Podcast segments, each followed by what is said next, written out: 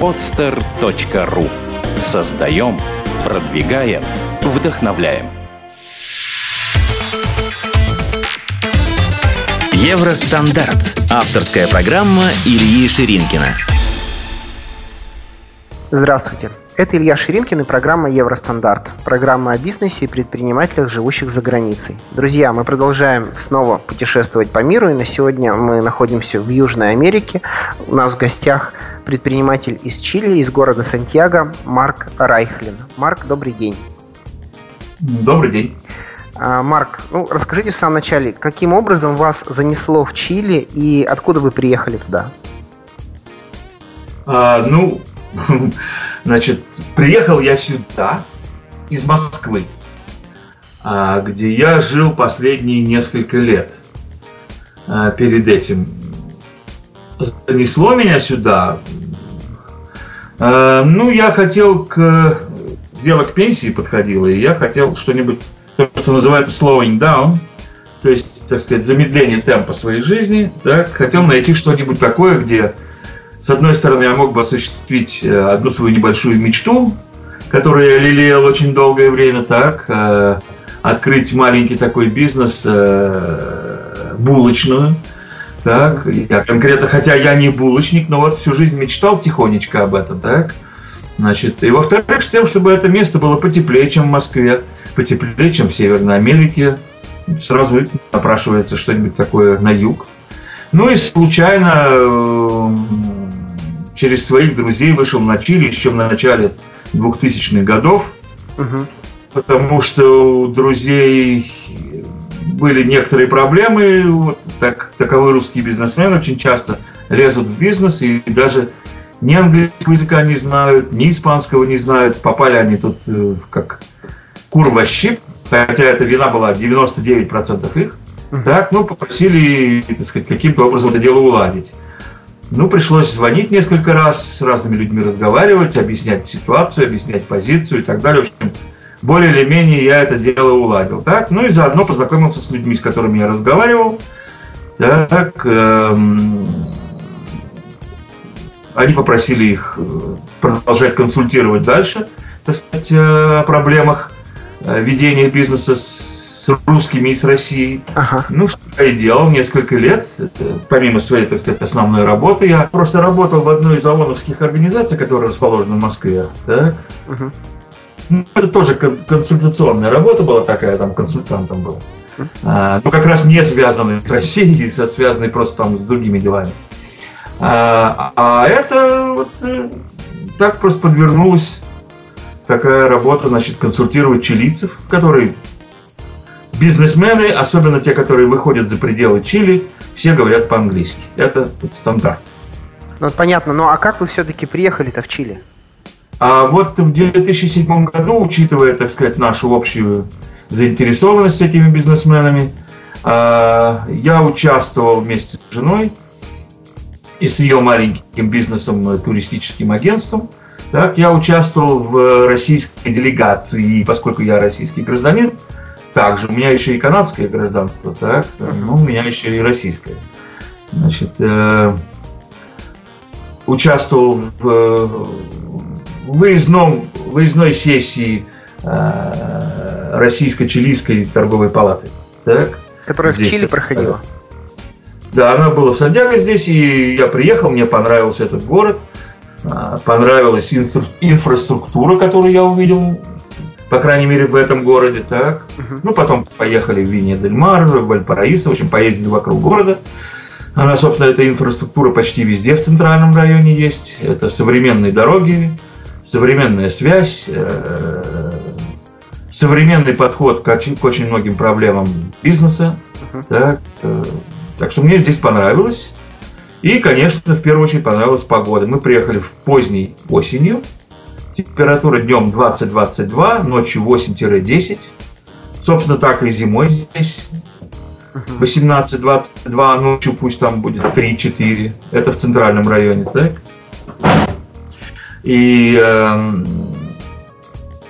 летом, летом погода такая же, тоже примерно, только днем повыше, 25-30, иногда 32-33. Ночью те же самые 17, 18, 19 градусов. То есть вечером жара уходит, такой начинается бриз, легкий ветерок, который все уносит. И ночь всегда прохладная. То есть э, очень много людей вечером, летом в Чили, можете представить, в Латинской Америке ходят э, одетые в шерстяные, тонкие шерстяные свитера. Или носят, так сказать, на этом самом. Ну, это на высоте все-таки 500, 600, 700 метров над уровнем моря, так? Горы вокруг.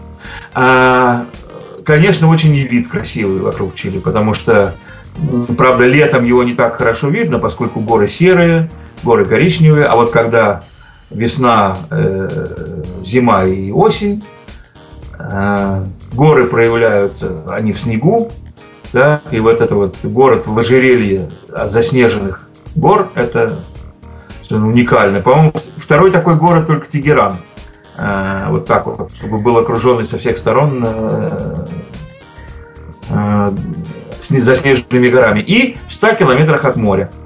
Хорошо, Марк, есть, я, я хотел, извините, перебью вас, я хотел спросить. А, вы просто обмолвились, что у вас есть канадское гражданство. То есть вы не все время жили в Москве, где-то еще в Канаде, я так понимаю. Да, я в 1979 году вместе с массовой еврейской миграцией мигрировал из Советского Союза. Угу. Приехал в Канаду, где я, собственно, и жил там эти все годы до возвращения в Москву. Так, там выросли дети. Э, в общем-то, я жил в Монреале, это такой франко-англо говорящий город, uh-huh, uh-huh. то есть двуязычный как минимум. Так, э, вот я там жил все эти годы, а затем компания, в которой я работал в то время, потребовался представитель в Москве, говорящий по-русски, и в конце 80-х годов, в начале 90-х, да, в начале 90-х, я переехал в Москву, где жил какое-то время так. Ну, в общем, вот так застрял там. Понятно. Вот в связи с этим вопрос. Я так понимаю, что, э, естественно, вы говорите на русском языке как на родном, и практически также говорите на английском языке. Э, насколько я понимаю, в Чили не говорят на английском языке, у них родной испанский. Каким образом вы общаетесь с людьми? Понятно. Значит, э, ну, во-первых, должен сказать следующее. Почему, собственно, я выбирал бублики как продукт мы сейчас к этому придем, это просто сумасшедший бизнес бублик. Ну, давайте про английский язык сначала. Так. А так дело в том, что я как бы так сознательно выбирал продукт с тем, чтобы клиенты, которые были бы у меня, они бы были, они бы говорили по-английски тоже. Я понимаю, что пока я не, не, не расскажу вам, что такое бублики в Северной Америке, вы не понимаете меня, потому что для вас и для наших слушателей, я так понимаю, бублики это чисто русское, ну, может быть, кто-то еще скажет польское там, да? Э, вид Хлеб. хлеба. Да, вид хлеба, да. Но вы даже себе не представляете, если только кто-то нас не слушает из Северной Америки, какое место в культурной жизни, в культурной, так сказать, в культуре еды американской занимают бублики там. Они занимают там примерно то же место, что занимали когда-то бублики в России до революции. Сейчас бублики в России делегированы, так сказать, на такой, ну, на чисто любительский момент. В Америке же, именно в Соединенных Штатах Америки, в первую очередь, конечно, города Нью-Йорк, Чикаго, Монреаль, там, где значительное население, не только еврейское, но значительное население из Восточной Европы, и русские, и украинцы, и поляки, и словаки, там кто еще может там, да, а вот в этих городах культура поедания бубликов, она совершенно фантастическая. Она э, культовая. Э, если в России человек ест бублик раз в месяц, ну, наверное, ну, нормально. Ну, два. В Америке совершенно спокойно человек будет есть бублик раз в 2-3 дня. Это регулярный хлеб, а особенно там, где касается дела сэндвичей. Вы говорите про американцев или говорите про иммигрантов? Я говорю про американцев, потому что иммигранты перенесли свои, так сказать, ну, во-первых, никто когда-то в России бублик не ел в качестве сэндвича. Это уже придумка американская, да? Но она с помощью американского вот этого традиционного mark, market them all to death, так сказать, да, она довела того, до того, что бублики это просто национальная еда стала, североамериканская. А что из них сэндвич делают еще? Конечно, их, их, их режут, так сказать, по их э, по ну, на две половинки. Делают да? сэндвич из бублика. Бублики там побольше размером, чем э, в России. Не гигантские бублики, они просто потолще. В, в России бублик он имеет примерно полтора сантиметра в диаметре. Ну, два. А там он где-то примерно и с большой дыркой посередине. Uh-huh. А там он примерно 2,5 сантиметра в диаметре, и дырочка небольшая, ну, может быть, сантиметра 2-3. Таким образом, вполне реально туда поместить как сыр, как поместить и, и мясо, да, и еще раз повторю, я, я в данном случае серьезно совершенно говорю, хотя и, и улыбаюсь при этом, да, это культовая еда в Соединенных Штатах Америки и в Канаде. Да, но это, это вообще неожиданно. Марк, э, давайте тогда с самого вот, начала вот, начнем. Давайте теперь я, значит, закончу. Ага. Просто вы меня спросили, я не закончил. Так вот, когда я думал о бубликах здесь, я принимал во внимание то, что многие чилийцы, во-первых, образованные чилийцы почти все, заканчивают университеты в Штатах, в Канаде. И здесь тоже, но и ездят туда. Скажем, если здесь получают бакалавра, туда идут за мастером. Или там получают бакалавра, приезжают сюда, получают мастера здесь. Кроме того, гигантская эмиграция, которая была связана и с пиночетовским режимом, и с режимом Ариенды, так, привела к тому, что там э, в Северной Америке застряли миллион с лишним чилийцев, проживая там и учась, так сказать, участвуя в североамериканской культуре. Сейчас страна Чили поднимается наверх, и очень многие там подошли к пенсионному возрасту и возвращаются обратно уже с североамериканскими привычками. Угу. И, конечно, с английским языком. Я рассчитывал, что мои клиенты будут говорить по-английски. Я был абсолютно прав на все сто процентов. Я оказался прав на все сто процентов. У меня примерно 70% всех клиентов прекрасно говорят по-английски. Ну, то есть 70% всех клиентов у вас это выходцы из Северной Америки, получается, которые либо приехали обратно, либо там учились. Или чилийцы, которые, э, скажем так, э, учатся, да, или американцы и канадцы, которые живут здесь, а также англичане, которые тоже знают, что такое бублик, немцы, которые тоже знают, что такое бублик. То есть здесь достаточно большая, это же все-таки Сантьяго, это я же не в маленьком городке где-то там э, на юге а, открыл этот бизнес, так? А именно в Сантьяго, рассчитывая на определенный рынок. Вот я на определенный рынок правильно рассчитал.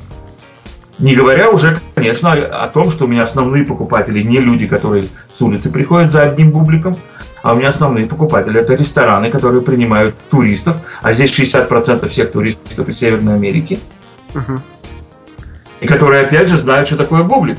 И вместо некой непонятной им сопопии, это местный, так сказать, такой вид пончика, так, э, с удовольствием лучше съедят бублик, который не знают, что это такое. Я на этом, собственно, построил маркетинг свой. Хорошо, давайте вот вернемся тогда к самому началу. А, откуда вообще появилась идея а, сделать производство бубликов? Почему не обувную мастерскую, например? Ну, во-первых, потому что я хотел э, завести небольшую булочную. Так, это раз.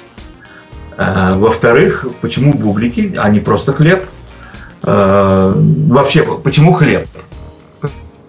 Потому что Чили – это вторая в мире страна по а, количеству потребляемого хлеба на душу населения после Германии. Это, так сказать, достаточно известная статистика. Если вы хотите, можете сами поискать в поисковике, вы найдете. Да? Значит, э, то есть хлеба здесь потребляют много. Это первое. Второе, как я уже сказал, я рассчитывал не на весь рынок, рассчитывал на конкретную нишу рынка, на людей, которые знают, что такое бублик. А те, кто так знают, что такое бублик, они к нему привязываются до конца своей жизни. И денег их, денег им на него не жалко. Угу. Бублики у меня достаточно дорогие. У меня бублик стоит доллар и больше. Так, и учитывая, что в этой стране, в этом городе средняя зарплата где-то 800 долларов в месяц, средняя, то я рассчитывал на ту долю населения, у которой не, не средняя зарплата, а выше. Uh-huh. Ну, я правильно рассчитал. У меня нет проблем с реализацией продукции, скажем так.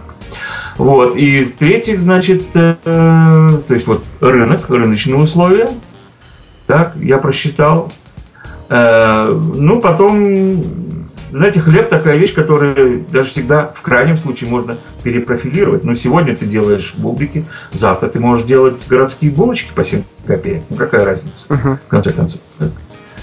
Вот. Так что, ну, вот так вот. Ну, да хорошо. А, вот, то есть у вас была отличная идея, вы приехали в Чили, а, знания языка местного нету, есть только знание прекрасного английского языка.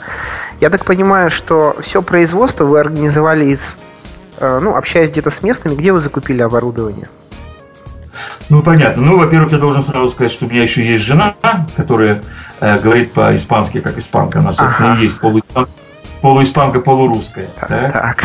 Так что, а, как бы, там, где я не могу пробиться со своим английским, пробивается она своим испанским. Так, так это понятно. Берет на себя, да, берет на себя те, увы, необходимые для жизни моменты, в которых нужен только испанский. Это общение с бюрократией, с мелкой там и так далее и тому подобное. Угу. Вот, хотя, хотя я скажу, что, например, при ремонте машины я обнаружил, что наш э, этот самый гаражный механик, ну, точнее, хозяин маленького гаража, прекрасно говорит по-английски, потому что, еще раз повторяю, эта страна очень американизированная. Э, вообще есть план сделать эту страну двуязычной. И вот э, сегодняшний президент Пиньера – он эту идею очень пропагандирует, uh-huh. чтобы там к какому-то 2000 какому-то там 30 году сделать эту страну двуязычной. Второй язык английский, как я понимаю. Второй язык английский, да, совершенно верно. Так. Вот, так что, ну вот если вот говорить про язык. А теперь оборудование, ну, конечно, местное. Оно, наверное, частично местное, частично китайское, частично немецкое частично итальянская. Ну, как, как во всех странах сегодня. Сказать, выбираешь модель, соответствующую своему карману и своим необходимостям. Вот, то есть купили вот. у, у чилийских бизнесменов э, эту модель пекарни? Ну, я просто, да, я купил, что там я купил? Я купил смеситель, этот самый, так, купил э, печку. Угу. Единственное, да, вот чем у меня, собственно, ведь у меня бубличные называются монреальские бублики. Заметьте, не московские, а монреальские бублики. Угу. Да. Это маркетинговый и, ход такой? Да, конечно, это маркетинговый ход, хотя наш сайт, наш сайт называется santiagobagel.cl, то есть .cl. Да? Э, потому что на слово Монреаль птички летят. Что такое Монреаль? Это как бы так э, людям интересно. Монреаль не вызывает никаких отрицательных эмоций у людей, читающих это слово. Uh-huh. Да? Более того, оно достаточно понятное и испаноговорящим, и не испаноговорящим, если можешь латинские буквы прочесть, то уже как бы понимаешь. Так? Uh-huh. И называются не бублики, а бейгл, то есть это североамериканский, так? потому что слово бублики было невозможно перевести просто на местный. А бейгл это уже как бы достаточно такой термин, принятый. Uh-huh. Даже по-испански, где такого слова нет, ну, его называют бахель. Ну, просто берут, так сказать, и транскрибируют. Uh-huh. Вот.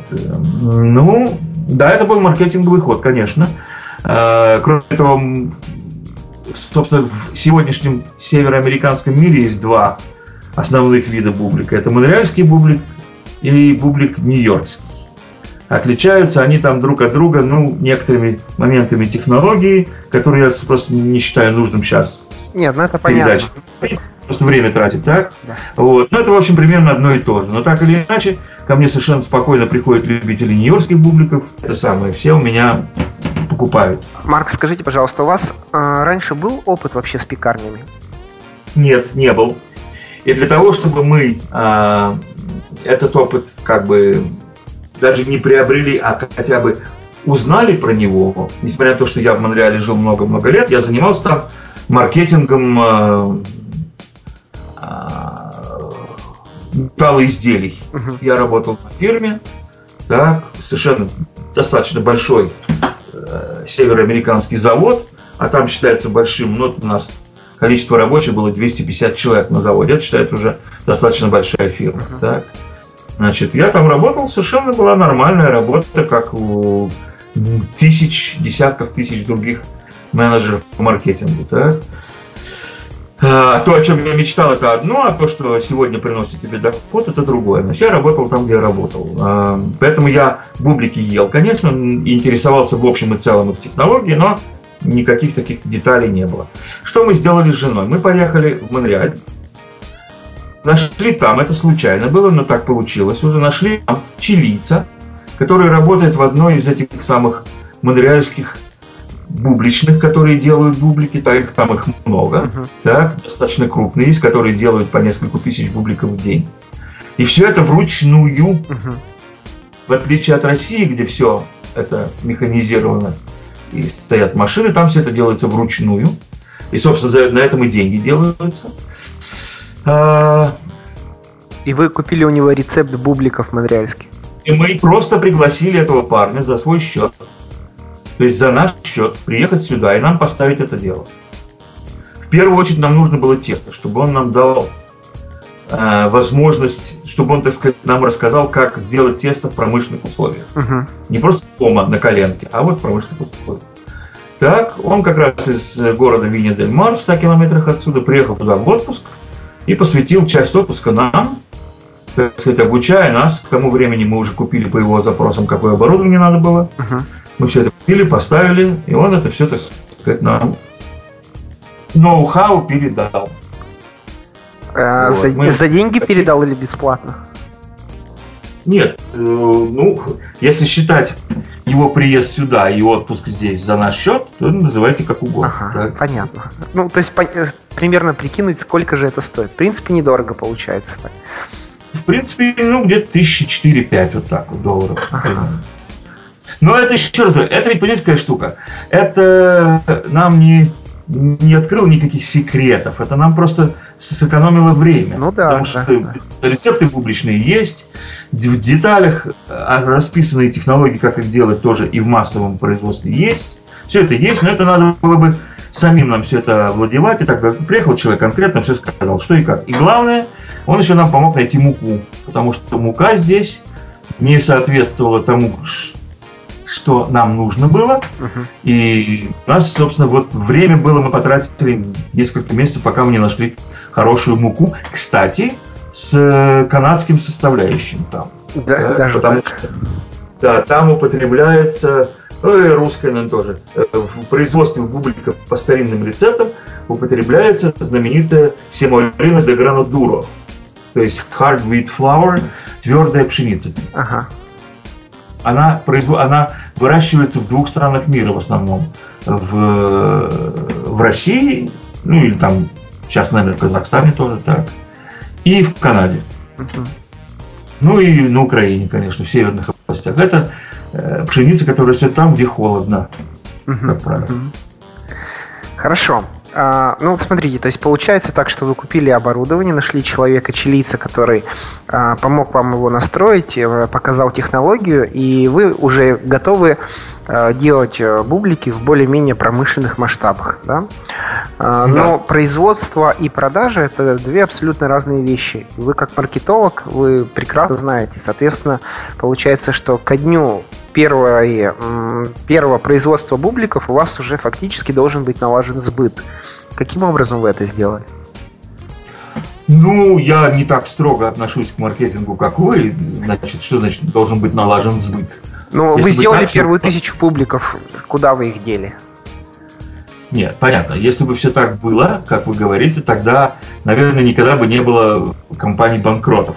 Как правило, как правило, люди начинают бизнес какой-то, и там дальше по дороге находят клиент. Ага. Да.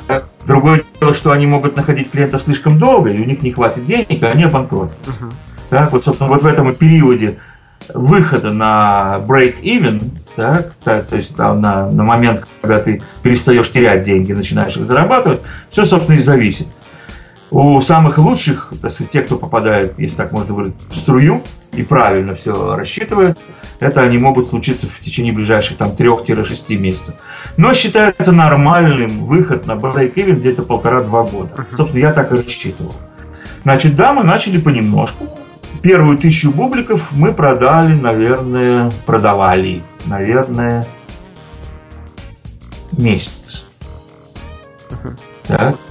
Потому что место, которое мы нашли, где мы открыли магазины, где стоял, э, стояла сама пекарня, это место не какое-то там с высоким трафиком, это не центр. Так, и поэтому пока до нас потихонечку дошли люди, которые вокруг э, в этом районе жили, так, это заняло какое-то место. Но мы-то ведь и не рассчитывали, собственно, на этих людей. Мы рассчитывали на рестораны и, и гостиницы. Но на них в первую очередь рассчитывали. Поэтому пока мы потихонечку продавали тем, кто зайдет, так, а, мы также искали, собственно, клиентов оптовых. Вот кто у вас занимался э, продвижением продукта, поиском оптовых клиентов? Я. То есть вы Жена... самостоятельно это делали? Ну, там, где нужна была какая-то помощь жены, в том плане, что там должен был быть, скажем, испанский, так, поначалу хотя бы, а, то мы с женой, я договаривался о встрече, там, скажем, да, мы подъезжали вместе, там разговаривали. А там, где не надо было, если я мог по телефону сразу понять, что человек говорит по-английски, тогда мне, собственно, она не нужна была, она пока крутилась по хозяйству, если так можно выразиться, в этой самой в пекарне, а я куда-то подъезжал. Так мы, собственно, и делали. Так мы нашли, например, своего лучшего клиента на сегодняшний день, которым является национальный выставочный комплекс здесь, в Сантьяго. Ну, типа Красный Пресни что-то в Москве. Так. А... Я хотел спросить, каким образом это происходит? То есть, сколько, вот вы, например, там а, себе запланировали, что там 2-4 часа в день вы тратите на телефон, на поиск новых клиентов, договариваетесь с ними о встрече, приезжаете, делаете презентацию бубликов? А, ну да, примерно так и происходит, согласен. А, сколько было, скажем, эффективных встреч от, там, от, от, из 100 встреч, сколько встреч заканчивались положительным результатом, договором и поставкой?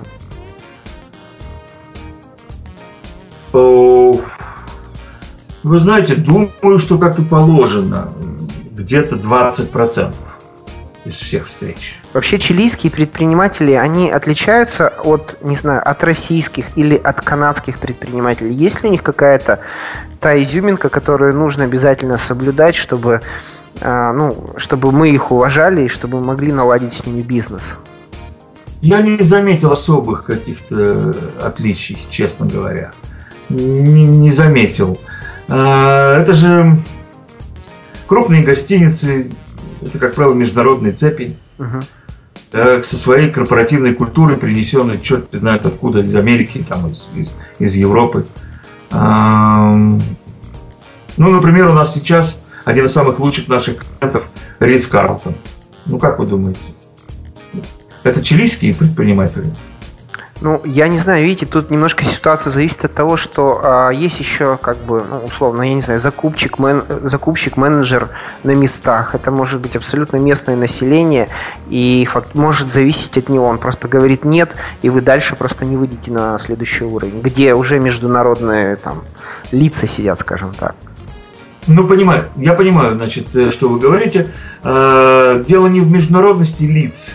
Дело в том, что э, клиентура у этих людей, у этих э, гостиниц, она международная. Uh-huh.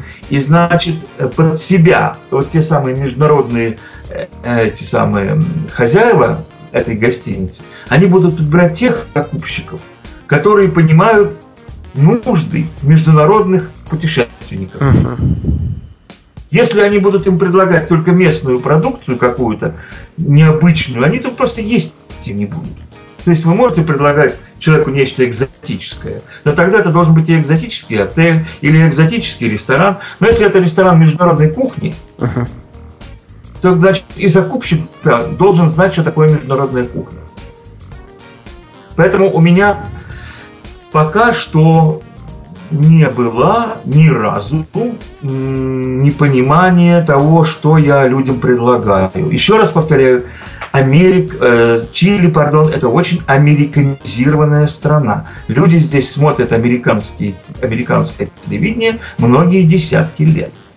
Они слово «бублик», даже если они его никогда не пробовали, они его знают бейгл. Ну, они его, они его хотя бы слышали, скажем так, да? Конечно, слышали и видели там где компания каких-то там молодых ребят в какой-то телевизионном сериале идет куда-то там поесть, заходит в бубличную, там э, Бруклин, там Брайтон, все что угодно может быть. Да? Они это оттуда знают. Это, еще раз повторяю, не, не культура, пришедшая два года тому назад или пять лет. Это культура, которая там десятки лет. Я, собственно, это и рассчитывал. Поэтому у нас сейчас нет проблем. У нас проблема, если говорить о наших проблемах, у нас проблема не, сейчас не продать а проблема сделать. Потому что у нас настолько спрос быстро растет, что у нас в первую очередь стала проблема, и это сейчас проблема, которая меня беспокоит очень сильно. Это проблема рабочей силы. Чили имеет сейчас такой экономический подъем, что здесь не хватает рабочей силы просто-напросто. Те, э, вы знаете, да, международную, в общем, статистику достаточно, я так понимаю, где-то безработица на уровне 6% примерно сейчас в Чили. Это фактически уже нехватка рабочей силы. Интересно. Хорошо, Марк. Особенно, говоря о рабочих профессиях. Ну да, ну, это, э, это, это самое начало, когда не хватает рабочих профессий.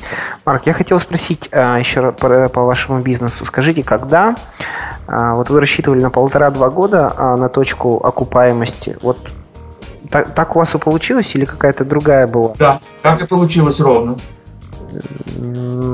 И после этого вы работаете все время в плюс, получается. Никаких проблем нет. С этого момента мы работаем в плюс, да. Хорошо. А вот а, такой вопрос. Я понимаю, что вы маркетолог, и у вас очень большой опыт э, работы и в мире, получается, не только в России. Но были да. ли у вас э, за время... То есть, фактически, получается, э, вот это бубличное, это ваш самый лучший, идеальный проект, и еще горячо любимый к тому же. Но за время его развития были ли э, какие-то моменты, которые не надо было делать, или вы делали не так, и потом поняли свои ошибки? Или вы все сделали идеально по своему плану, и каждый шаг он получился верно?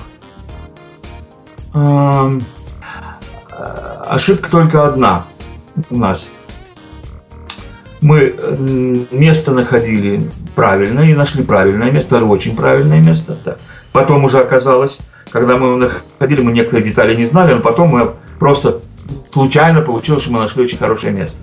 Да. Вообще многие вещи тратим... на самом деле случайно получаются очень многие. Да, согласен, согласен. Угу. Мы нашли, например, мы же ведь не искали место на главной улице с тем, чтобы продавать бублики наружу, так сказать, да? Потому что это, во-первых, было бы совсем другое, э, арендная плата совсем другая была бы. Uh-huh. Платили бы, наверное, раз в 10 больше, чем мы платим сейчас. Uh-huh. В то же самое время мы нашли такую улицу, на которой э, сделали булочную, которая является э, магистральной улицей для людей, едущих с работы домой из центра города. Uh-huh. Вот мы не знали об этом. А оказалось, что люди как раз, начиная где-то с полседьмого до девяти вечера, едут по этой улице обратно в свои районы спальные, где они вот по этой улице едут. Uh-huh. Здесь же очень многие улицы в э, Сантьяго односторонние. Uh-huh. Более того, очень многие улицы реверсивные. И вот наша улица реверсивная. То есть она утром работает в одну сторону, а вечером работает в другую сторону. Uh-huh. Так, так, так что было и неправильно вот это... сделано? А неправильно сделано было то, что мы а, не, на, не наняли сразу двоих пекарей. У нас один пекарь, и это нас мучает. Как только этот пекарь у нас уходит, у нас сразу начинаются головные боли, надо находить другого. Надо было сразу находить двух пекарей, а то и трех, и рассчитывать свой, так сказать, бюджет на, из расчета на два или три пекаря сразу. Uh-huh. То есть вы сейчас попадаете Потому в зависимость это... просто. У вас нету плана Б. Мы попадаем в зависимость, совершенно верно. Попадаем в зависимость, совершенно верно. Не можем развиваться, потому что я не, не подойду ни к одному серьезному клиенту. А у меня уже были предложения поставки бубликов, скажем, цепям э, супермаркетов. Так? Uh-huh. Я отказался от них, потому что я не могу выполнить их требования, просто потому что у меня слишком ненадежный штат пекаря. пекаря. Если он сегодня уйдет, мне надо срочно искать другого, и за это время от меня уйдут все цепи. Ну да, так и есть. Так, так что поэтому я рассчитываю только на тех, кто меня в крайнем случае подождет. И вот сейчас мы занимаемся этим делом, но оказалось, видите, вот какая ситуация, что просто не хватает. Оказалось, что в Чили, точнее в Сантьяго, 600 незанятых позиций пекарей. 600. Интересная статистика, да. Это мы уже ходили, отчаявшись, нашли ассоциацию хлебопекарной промышленности здесь, пришли туда и нам сказали, да что вы, что вы, мы все мучаемся. Угу. То есть там, где разговор еще идет, предположим, о не очень квалифицированных пекарях, там, где работают машины и так далее, где можно представить, там, человека за неделю обучил, и он бы там делать. Это там еще туда-сюда как-то справляется. А там, где нужен пекарь, который может нюхать тесто и сказать, как оно сегодня, пойдет или не пойдет, это уже серьезный пекарь. Вот таких пекарей, вот такие как нужны, а их не хватает. Хорошо, скажите, вот э, вы говорите о том, что искали бизнес для себя, для того, чтобы на пенсии заниматься им спокойно, э, ну, как бы расслабленно каким-то таким своим любимым бизнесом. Ну, а как вы э, смотрите на то, как вы видите свой бизнес через 5 лет? Все равно, в любом случае, я смотрю по вашему разговору, вы потихоньку-потихоньку развиваетесь. Причем, на самом деле, это даже, наверное, не тихонько, а так достаточно, ну, хорошо, как обычный бизнес. Не просто как малый бизнес, да, как маленькое частное предприятие, печете там по 100 штук в день и не хотите больше. Ну, уже давно, уже давно не 100 Ну штук. вот, то есть, э, можно ли это сказать о том, что это вообще малый бизнес, и не разрастется ли он, ну, не в корпорацию пусть, но в большую там компанию по производству бубликов на все Чили. Вот как вы видите это? Да, у меня сейчас есть такие мысли, но я иду друг, другим путем. Я не собираюсь делать это сам.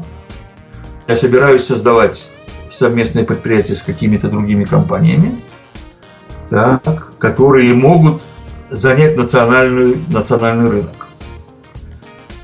И тогда эта булочная останется, как она и была, моей, uh-huh. нашей, не моей, а нашей женой так. Uh-huh. А э, другая часть уже будет заниматься национальным. То есть вы вот хотите так. сделать, э, как бы немножко разделить бизнесы, да? Есть будет как бы как это по-русски называется, маленькая розница в маленьком магазине, который принадлежит вам, а еще вы хотите сделать совместное с кем-то предприятие, потому что, я так понимаю, требуются достаточно серьезные инвестиции, чтобы в промышленных объемах делать качественные бублики и э, распространять их там по сетям Чили. Да, совершенно верно. Да, угу. совершенно верно. Хорошо, это интересно. Малый бизнес это называется. Вот так вот. На пенсии. Ну, видите ли, в том, что э, э, я сейчас уже не просто веду переговоры, я сейчас с этими будущими своими партнерами, которые, может быть, скорее, может быть, скорее всего, и будут моими партнерами. Это вот национальная эта корпорация э, выставочная, так. А, просто их очень хорошо знают. И когда я говорю, собственно, о Чили, обо всем, я имею в виду в первую очередь кафетерии. Так, а кафетерии, при, э, вы знаете, что в Чили горнорудная промышленность, одна из основных, собственно, основная промышленность, да, здесь так на минуточку четыре с половиной тысячи шахт. Четыре с половиной тысячи шахт. И шахтеры получают, как правило, заработную плату, ну, если не сравнимую там с норвежскими шахтерами какими-нибудь, да, то, по крайней мере, сравнимую с э, американскими шахтерами зарплату. То есть где-то в районе, там, предположим, 3 ну, двух-трех тысяч долларов, это все-таки не 800. Да? Ну да, да. Вот, значит, а может быть, ну, и 4, кстати, имеют тоже. Вон водители грузовиков на шахтах получают 2 миллиона песо, это 4 тысячи долларов с небольшим. Uh-huh. Да? Так что это уже, это уже те деньги, это уже те деньги, которые могут позволить себе купить бублик. Ну, купить да. сэндвич за, за 5 долларов. Потому что сэндвич стоит здесь где-то в среднем около 5-6 долларов за сэндвич. Дорого. Так? Но так или иначе, таков рынок. И вот, собственно, я к ним подбираюсь, потому что у них есть то, у них уже есть то оборудование, которое позволит в массовом порядке делать сэндвичи. А бублики, ну, бублики это не так сложно их делать, поставил еще парочку машин, Главное людей научить. Вот это вот у меня сейчас проблема номер один. Ну да, с людьми вообще всегда практически проблема номер один. То есть хорошие люди, хорошие работники. Это очень головная боль большая практически всех предпринимателей. Марк, я хотел как раз спросить у вас по поводу предпринимателей. Вот вы, получается, в Канаде были, за границей жили достаточно долго. Очень много наверняка было с вами людей, которые тоже приехали, и, кто-то из них занимался бизнесом. Сейчас вы живете опять-таки за границей Российской Федерации, и наверняка среди ваших знакомых есть русскоговорящие предприниматели, которые ведут бизнес. Вот ваше видение вообще, как вы считаете, может ли русскоговорящий предприниматель за границей добиться каких-то реальных успехов, а не только сделать какое-то малое предприятие? Как вы думаете? Есть вообще шансы? Я понимаю, да. А, да, наверное, может. Если просто в том, будет ли он себя ограничивать э, сознательно или подсознательно грубо говоря, немножко по-другому подойду к ответу. Э, может быть, потому что я очень давно живу за рубежом, скажем так, все-таки там 19 лет в Канаде это много. Ну, это да? много, я согласен, конечно. Вот, значит, это много. То есть, грубо говоря, за эти годы я совершенно спокойно отношусь к жизни за рубежом. И я совершенно спокойно, то есть я завтра могу оказаться по каким-то причинам в Москве или там в Владивостоке. И, пожалуйста. Я буду там искать позитивные моменты с тем, чтобы продолжать свою деятельность. Но очень многие российские бизнесмены, когда выезжают из России а, и основывают бизнесы где-то в других странах, это мое такое впечатление, себя продолжают считать российскими бизнесменами, живущими в других странах временно. Угу. Пока не уберут у себя вот этот вот ментальный блок, что они там живут временно, у них будут проблемы развития бизнеса собственного. Угу.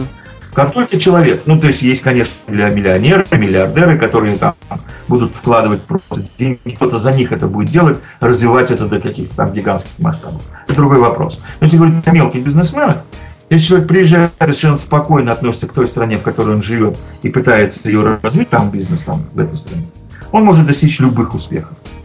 Если же он будет постоянно думать о том, что российский бизнесмен, временно живущий здесь, пытающийся что-то сделать, вот это будет ему мешать. У меня такое, такое ощущение. Хорошо, ну давайте тогда немножко по-другому я спрошу. Вот вы 19 лет жили в Канаде. Когда вы приехали обратно в Москву, а, почувствовали ли вы, что уровень российских предпринимателей другой? Вообще, Конечно. То есть он, он намного вообще ниже? Или он, как, или он просто другой, вид сбоку? Как? Это вид сбоку, конечно, потому что у каждой страны, наверное, все-таки чилийские предприниматели имеют свой, нек, некую ментальность, э, бразильские свою. Люди же развиваются в тех условиях, в тех, э, с теми ограничениями, которые встроены в культуру и экономику этой страны.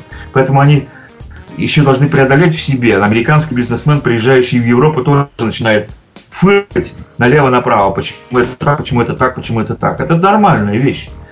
А, и так же точно и российский бизнесмен себя ведет. Ему что-то не нравится так, что-то не нравится это. С моей точки зрения, когда я приехал в Россию, ну там еще бизнесмены были такие 90-е годы, так? Малиновые пиджаки такие. Ну да, типа да. Так, э... Ну тогда да, еще не было предпринимательства практически у нас. Совсем. Сейчас немножко другое дело, но все равно россиянам, еще раз повторю, мешает этот ментальный блок особенности своей. Как угу. Вот они все время себя считают какими-то особенными. Так, ну, не знаю, насколько особенные они, честно скажу. Думаю, что в среднем примерно все то же самое. Бизнесменам невозможно быть без желания заработать. То есть должны быть амбиции. В любом случае. Да? Бизнесменам нельзя быть без того, чтобы не пытаться оптимизировать прибыль. В любом случае. Она оптимизируется двумя очень грубыми методами. Увеличением цены и уменьшением расходов. никаких других вариантов не бывает. Так. Значит. А, по, какой, по какой дороге человек пошел, будет ясно сразу, когда посмотрим на бизнес. Понятно. Увеличение количества, увеличение количества продаваемых изделий тоже зависит очень сильно от первых факторов, которые я вам говорю. Значит, ну вот, э, поэтому думаю, что все это одно и то же примерно. Ну вот только вот этот вот момент, что мы особые, мы русские, мы русские, причем это не важно, кому относится, будет относиться к украинцам, и к евреям, и к эстонцам, наверное. Ну, СССР, да, бывший, да, Великого СССР, так сказать, да, который был настолько велик, что сломался. Хорошо, Марк, я еще хотел вас э, спросить такой вопрос. Вот э, несколько слов расскажите вообще о жизни в Чили, о жизни в Сантьяго. Если я завтра, например, со своей семьей захочу переехать в Сантьяго и снять, сколько будет стоить квартира, например, там, двух-трехкомнатная в аренду? Такой, ну, не в самый центр, но более-менее так, чтобы примерно по деньгам прикинуть, сколько что есть. В центре как раз лучше не снимать. Ну да, я говорю, то есть не в центре, а так, средний. Нет, просто не в этом, просто центр здесь, центр здесь. Дело в том, что исторический центр, там, где находится президентский дворец, там, где, так сказать, культурная жизнь города во многом до сих пор находится, он то, что называется по-американски рандаун. Это не совсем трущобы, конечно, но это, это достаточно такое ниже среднего уровня жилье и так далее и тому подобное. Uh-huh испохабленные здания всякими граффити, там достаточно большое количество всякого рода подростков, шатающихся по центру, которые могут и цепочку золотую шеи сорвать. Поэтому здесь есть другие районы, которые в направлении которых город развивается. Uh-huh. Он пытается сейчас город вернуть в центр свою, так сказать, добропорядочность, но это, на это уйдет еще на несколько десяток лет. Так, ну... в приличном районе где квартира сколько будет? Провиденция, Лас-Кондес, э, вот такие основные два района, где живут как раз профессионалы всякие там, да. А, там можно совершенно спокойно ходить по улицам. Там будет квартира стоить примерно следующее. А здесь квартира стоит так. Квартира стоит голая, без уплаты всех. То есть вот сама квартира будет стоить где-то от 200 до 400 тысяч песо в месяц. Это, это примерно от 400 до 800 долларов в месяц. Угу. К этой сумме, как правило, добавляются так называемые гастос коммунос, что в переводе на американский язык, я даже по-русски не знаю, наверное, как это сказать, это эти самые... Коммунальные платежи? Кондо физ. То есть эти самые расходы на кондоминиум, на содержание кондоминиума. Uh-huh. Потому что это все в кондоминиум. Uh-huh. Так? И сколько это Значит, сумма? Они могут быть разные, но они в среднем сейчас от 50 до 100 тысяч песо, то есть от 100 до 200 долларов в месяц. Значит, должны к, тому, к той сумме это дело прибавить. Если вы нашли квартиру за 300, вот прибавляйте 100 к ней. Uh-huh. В смысле, нашли квартиру за 500 долларов, значит, прибавляйте 100 долларов или там да, 150 долларов. Uh-huh. Хорошо, ну, а сколько дальше. будет э, вот еда стоить в среднем на человека? Ну так, в месяц. Еда? Ну, в среднем на человека? Да. Ну, расход, расходы на еду. В магазине или еда в, в ресторане? Э, нет, в магазине нормально, чтобы дома приготовить. Вот так вот. Сколько примерно расходы на человека в месяц? Все. А, а, ну, думаю, также примерно как и в Москве, чуть пониже. А сколько в Москве? Я просто не знаю. А, ну, где-то, я так предполагаю, в семь... на семью из троих человек, например, там мама, папа и ребенок, это, наверное, будет где-нибудь 150 долларов, 200 долларов, 150-200 долларов в неделю. То есть 1800 долларов, скажем так, в месяц, да? Ну, примерно так, да. Это, еще раз повторяю, все зависит еще от того, где вы закупаете. Нет, Я, ну, да, безусловно. Да, так. Ну, это, Чик, а, это самое, Сантьяго не дешевый город. Угу. Не дешевый город, это я совершенно четко могу заявить. Не дешевый город, он недорогой, но он и не дешевый. Марк, а можете еще сориентировать меня по нижней ступени вот заработной платы и средней? Вот сколько примерно средняя заработная плата? Сантьяго. Средняя заработная плата здесь, если говорить о Сантьяго, она выше, чем в других районах, особенно на юге, неразвитых, так сказать, да, но, естественно, меньше, чем средняя зарплата на медных шахтах. Так, поэтому думаю, что она здесь равна примерно 1000 долларов в месяц. Тысяча долларов в месяц. А минимальная Хорошая, сколько? Значит, считайте, ну, от двух и выше. От двух и выше еще раз что это? От двух и выше хорошая зарплата. А, э, то, есть- то есть это минимальная, вы сказали, тысяча, да? А минимальная, нет, минимальная есть определяемая государством, она очень низенькая, Мгм. так, она где-то сейчас равна чуть ниже 200 тысяч песо, то есть 400 долларов. Это минимальная. Мгм. На минимальной зарплате многие очень живут, но надо учесть, как живут чилийцы. Чилийцы живут, те, которые не богатые чилийцы, живут общими семьями, так, большими семьями. Они живут с бабушками, с дедушками, иногда с дядями и тетями.